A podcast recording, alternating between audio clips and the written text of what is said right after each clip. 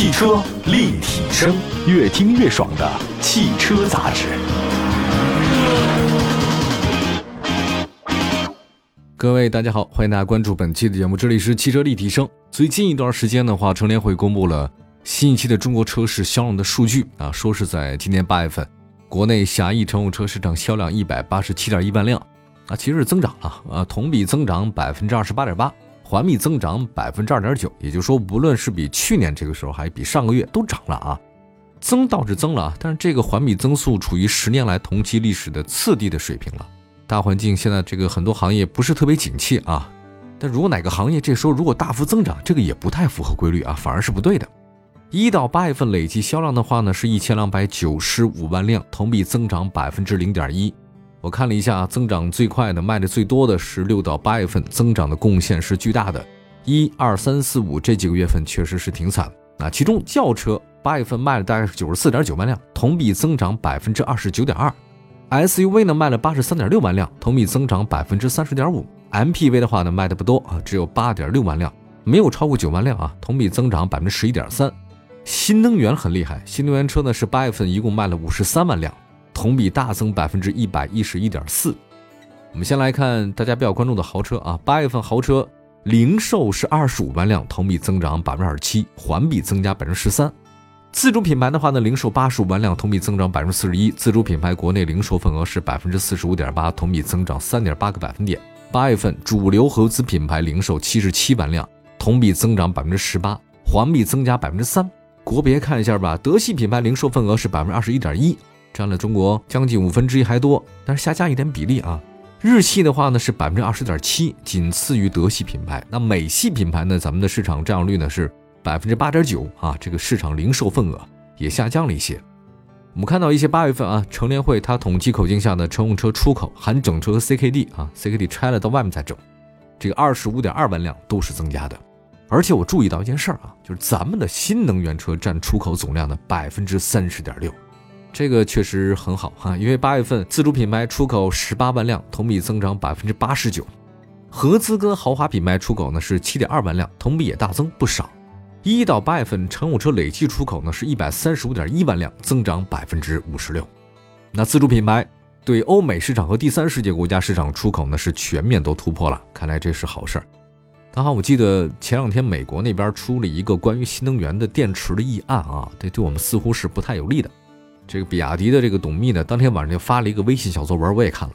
这个不太好说，它具体的内容是什么？就是我的感觉哈，就是现在这个世界跟过去是不大一样了，啊，但是呢，不大一样地点在哪里呢？我觉得就是这种链接或者联合应该更多一些。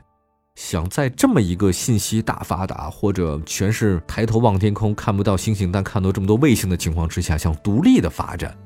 或者说是闭门造车，这个是很难的一件事情。我只是觉得，所以还是希望这个市场能够更开放一些啊，尤其是在这个国外市场。那么还是新能源车方面说一下吧。八月份新能源乘用车零售销量呢，大概五十二点九万辆，同比大增百分之一百一十一点二，环比也增加了。这个一到八月份新能源乘用车国内零售呢是三百二十六点二万辆。那从月度国内零售份额来看呢，八月份主流自主品牌新能源车零售份额百分之七十，这个增加不少。合资品牌的新能源车的份额百分之六点四啊，下降一些。新势力份额呢是百分之十五点三，这个下降特别多，下降三点九个百分点。那这个是下降在哪儿呢？我觉得应该是理想未来啊，这个确实下降比较多的啊。最近理想的负面是非常之多，有时候高调宣传是好，但是你黑的太多就红不了。那特斯拉的份额还是有了百分之六点五，这个还是增长一点三个百分点。我这找到另外一个数据啊，就是在八月份的时候呢，厂商新能源批发销售突破万辆的企业名单一共是十六家，比去年多了快十家。其中，比亚迪卖了十七万三千九百七十七辆，特斯拉中国卖了七万六千九百六十五辆，上汽通用五零五万辆，吉利是三万七千辆，奇瑞汽车两万八千辆，广汽安安两万七千辆，上汽乘用车两万六千辆，长安汽车一万六千辆。我说的这是厂商的新能源批发啊，哪吒汽车批发了一万六千辆。领跑一万两千辆，一汽大众一万两千辆，长城汽车一万一千辆，东风奕捷特一万一千辆，蔚来一万零六百七十七辆，上汽大众一万零五百九十辆，赛力斯一万零四十五辆。那大家可以自己找找，刚才我说的有谁没谁 啊？你就明白了，这个到底新能源汽车是怎么回事啊？这以前呢都是得 SUV 者得天下，现在不是了，现在是得新能源者得天下。所以在新能源的加持之下，零售超过十万辆的这个有六家企业：比亚迪、一汽大众、上汽大众、上汽通用、长安吉利。比亚迪跟一汽大众，那这两个是均超过十六万辆啊，非常厉害。那这里还得说一下混动吧，因为混动也是一个类别，但是很可惜，混动在咱们国内卖的不太好，不多啊。八月份的话呢，普通混动车辆批发只有八万多辆。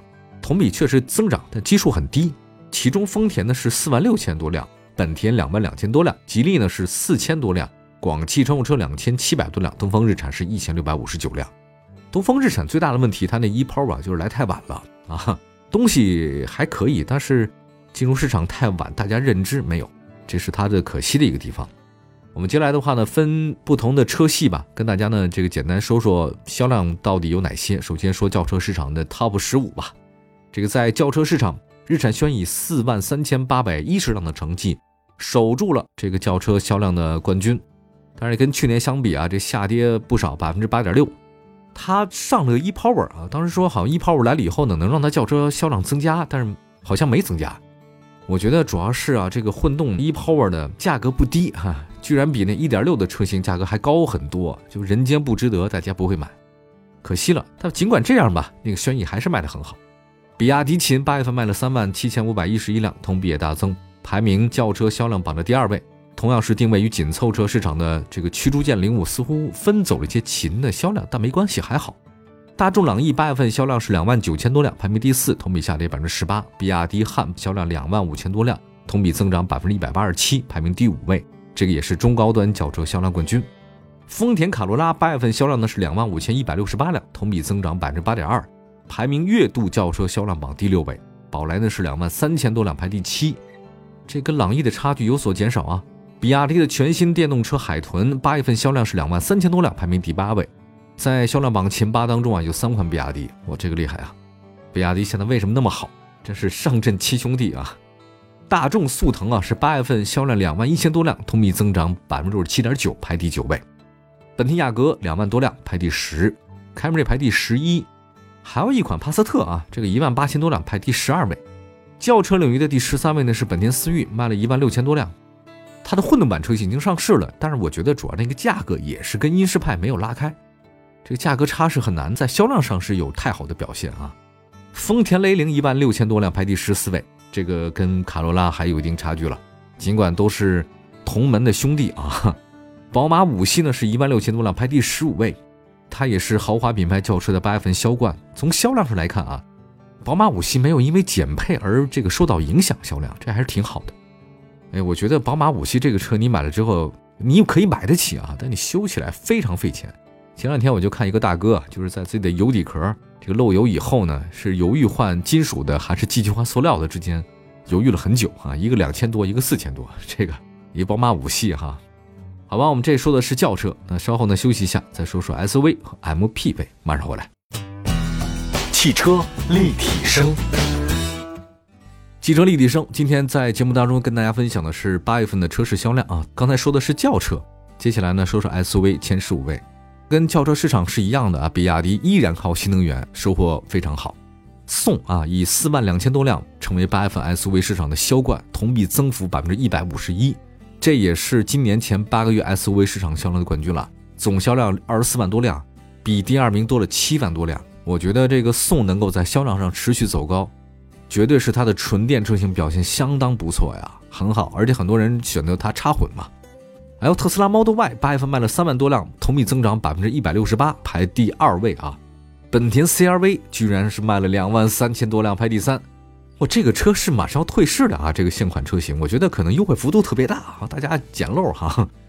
哈弗 H 六呢是一万八千多辆，排第四位。其实销量同比呢也是增长的，它是传统能源，它不是新能源。相比排名榜首的比亚迪呢，宋已经拉开了很大的差距啊。哈弗 H 六呢，现在混动版已经上市了啊，未来将推出插混版，这个应该对销量有所帮助。当然也没办法啊，这个现在是新能源的天下，所以哈弗其实只能放在后面了。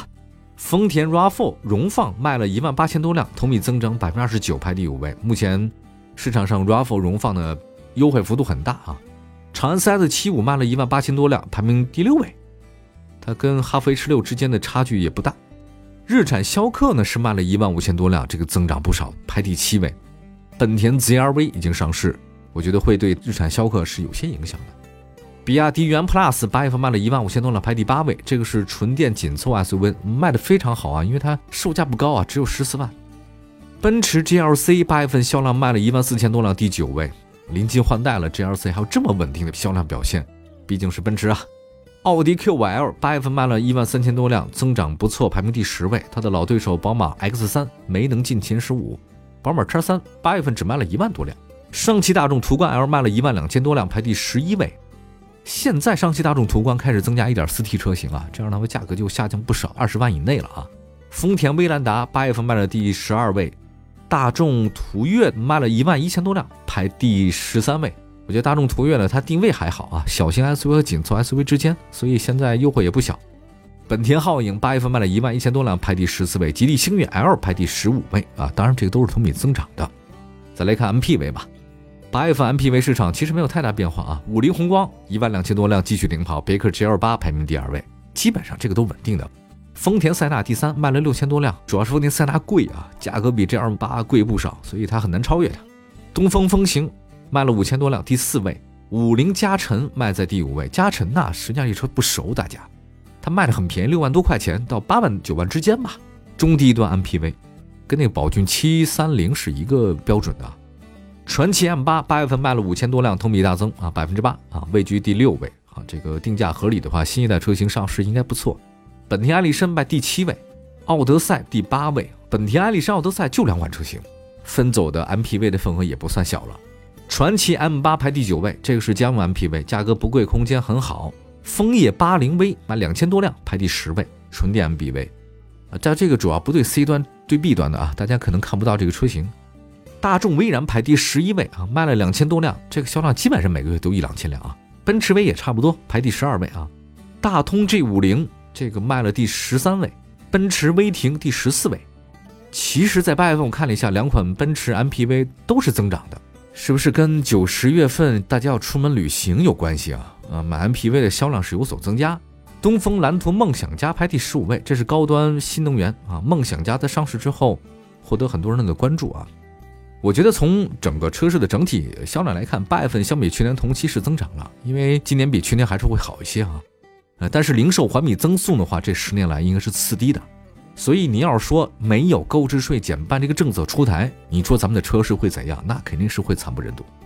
呃，根据乘联会的预测啊，九月份是开学季啊，也是大学毕业生找工作的时间，再加上购车代步啊和接送孩子上下学，家庭第二辆车开始有这个需求了。增购换购的比例应该会有所增加，而且随着现在车辆购置税减半政策的延续，哈，我觉得大家如果有感觉的话呢，可以换一下动力更强、排量更好点的这个燃油车，也是多一点的。所以近期燃油车换购的这种比例还是比较多的。不管怎么说，希望中国车市能够越来越好吧，毕竟是一个非常大的工业项目，拉动内需的。感谢各位收听今天的汽车立体声，关注我们的官方微信和微博平台，同名搜索我们。明天同一时间接着聊，拜拜。